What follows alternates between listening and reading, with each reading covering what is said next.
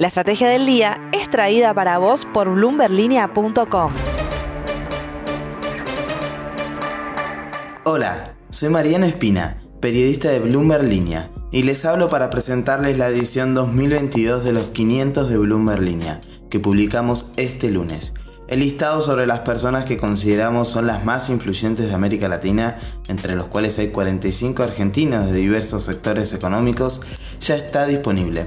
Les dejamos el link de acceso en la descripción de este episodio y escuchemos ahora a Alejandro Ángeles, director de noticias de Bloomberg Línea, quien desde México nos cuenta detalles de este listado. Hola, ¿qué tal? Pues sí, en Bloomberg Línea estamos de, de festejo estos días porque cumplimos un año y una de las maneras para celebrarlo es el lanzamiento de los 500 de América Latina, nuestra segunda edición del listado de personajes que influyen en la región y en la cual reconocemos los esfuerzos de empresarios, ejecutivos, emprendedores, fundadores de startups que eh, están luchando para que la recuperación en América Latina eh, sea más pronta, ¿no? Después de un año difícil por la inflación global, por la eh, crisis ¿no? que nos ha dejado la guerra de Ucrania, por el alza en las tasas de interés de los bancos centrales ¿no? y también el eh, invierno tecnológico que afecta muchas startups y unicornios en la región. ¿Quiénes están ahí? Bueno, hay personajes tradicionales ¿no? en los negocios de la región como Carlos Slim, Daniel Servici, el CEO de Bimbo en México, pero también hay personajes ¿no? como eh, Martín Migoya, Marcos de Alperín en Argentina, eh, Sergio Fogel en Uruguay o el mismísimo Luis Carlos Sarmiento ¿no? en Colombia. Eh, inclusive también personajes como Xiomara Castro, la primera presidenta que, que, llega a este puesto en Honduras. ¿no? Este listado lo elegimos ¿no? a partir de los las iniciativas y los méritos que han hecho estas personalidades en la región. No es un ranking, eh, no estamos diciendo quién es más o quién es menos, sino un reconocimiento ¿no? Eh, que hacemos a las personas que están luchando brazo partido por mejorar las condiciones de vida en toda América Latina. El listado está disponible desde ya en bloomberlinia.com y en bloomberlinia.br, tanto en inglés como en español, como en portugués. Eh, queremos que sea por lo menos un tema de discusión, como lo son todos los listados, ¿no? De que por qué está tal o cual personaje y este no. Entonces mínimo que sea eso algo para discutir y de preferencia pues algo para compartir, para comentar, ¿no? Eh, con todos eh, los amigos, los compañeros y las redes que tenemos.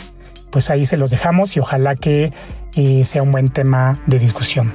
Muchas gracias.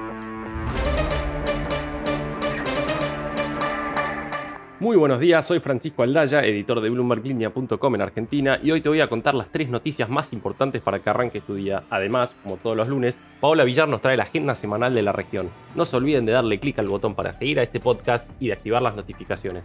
Veamos rápidamente cómo van a abrir los mercados este lunes. El S&P Merval subió 0,7% el viernes, una jornada bien roja para las acciones argentinas en Wall Street, con bajas de hasta 4,9% para Telecom y solo 4 subas de hasta 4,5% para IPF. El dólar blue subió un peso hasta los 277, el MEP quedó en 293 y el contado con liqui en torno a los 303 pesos. Lo que tenés que saber. 1. El Ministerio de Economía envió la semana pasada a diputados el presupuesto 2023. La cartera que conduce Sergio Massa proyecta una inflación para el año próximo del 60%, lo que representaría una caída del 35% contra este año, además de un crecimiento económico del 2%, lo que implicaría una desaceleración respecto al 4% estimado para este año. El dólar oficial cerraría el 2023 en 269 pesos, lo que implicaría una devaluación superior al 80%, aunque fuentes del Ministerio de Economía dijeron a Bloomberg Línea que no habría saltos bruscos. Y respecto al gasto, se proyectó un déficit primario del 1,9% y un déficit financiero del 3,9%. En ambos casos se proyecta una mejora teniendo en cuenta que el primario para este año se proyecta en 2,5% para cumplir con la meta del FMI. 2. El presupuesto 2023, más allá de la relevancia de las proyecciones macro, también incluyó sorpresivamente dos artículos vinculados a un nuevo blanqueo de capitales no declarados. En resumidas cuentas, los verdes que estén afuera del sistema y no declarados se podrán ingresar al país para la compra de propiedades usadas, destinadas a vivienda y por un plazo no inferior a 10 años. Y también van a poder ingresar al sistema formal empresas que quieran destinar esos dólares a la importación. En la práctica, acá se ve una medida del corto plazo que apunta a cuidar las reservas, pero todavía sin señales de soluciones de fondo. 3.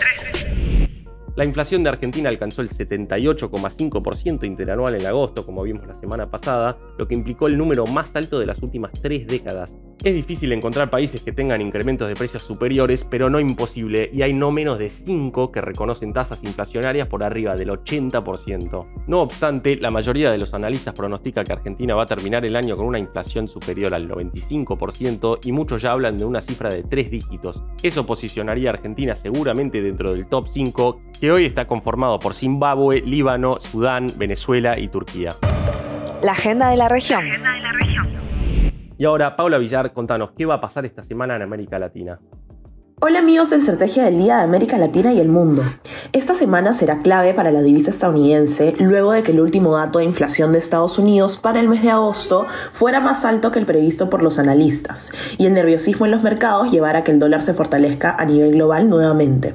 Se espera que la Reserva Federal suba la tasa de interés este miércoles en por lo menos 75 puntos básicos y si se diera esa alza o una mayor, se prevé que el billete verde continúe fuerte para las siguientes semanas. En la agenda semanal de América Latina, esta semana tenemos algunas novedades en el frente macroeconómico. En Argentina se conocerá este martes el PIB del segundo trimestre y los analistas de Bloomberg Economics, Adriana Dupita y Felipe Hernández, pronostican que el dato confirme la expansión apuntada por el indicador mensual de actividad económica con un crecimiento que volvería a estar liderado por las inversiones y el consumo de los hogares. En Colombia, hoy lunes se espera el indicador de actividad económica de julio, que probablemente subió un 4,8% interanual. Este miércoles en Brasil se llevará a cabo la reunión de política monetaria del Banco Central, en la que es probable que se ponga fin al ciclo alcista de tasas, mientras que el jueves se conocerán las actas de la reunión de política monetaria del Banco Central de Chile y se espera que estas proporcionen más información sobre la decisión de la entidad de acelerar sorpresivamente el ciclo de endurecimiento con un aumento de 100 puntos básicos el pasado 6 de septiembre, llevándola a 10,75%. Finalmente en México el jueves se publicará el dato de inflación de la primera quincena del mes. Esta cifra podría mantenerse cerca del 8,78% de la segunda quincena de agosto, de acuerdo a Dupita y Hernández. Estas son las novedades que deben saber para iniciar bien informados este lunes. Les deseamos una gran semana. La frase del día. Antes de irnos, escuchemos lo que dijo Alberto Fernández este viernes. Acabamos de vivir un cimbronazo como sociedad por lo que le pasó a Cristina. Eso debe hacernos reflexionar sobre la necesidad de trabajar juntos. Un nuevo llamado al diálogo del oficialismo que va cambiando de estrategia mientras la oposición sigue con sus peleas internas. Esto fue un nuevo capítulo de la Estrategia del Día Argentina. Yo soy Francisco Aldaya, editor de Bloomberg Línea, y me podés seguir en Twitter en arroba franaldaya. No se olviden de darle clic al botón para seguir a este podcast y a la campanita para que se enteren al instante cada vez que sale un capítulo de lunes a viernes. Espero que tengas una gran jornada productiva. Esto fue La Estrategia del Día Argentina, escrito y narrado por Francisco Aldaya. Producido por Arturo Luna y Daniel Hernández. Que tengas un día muy productivo.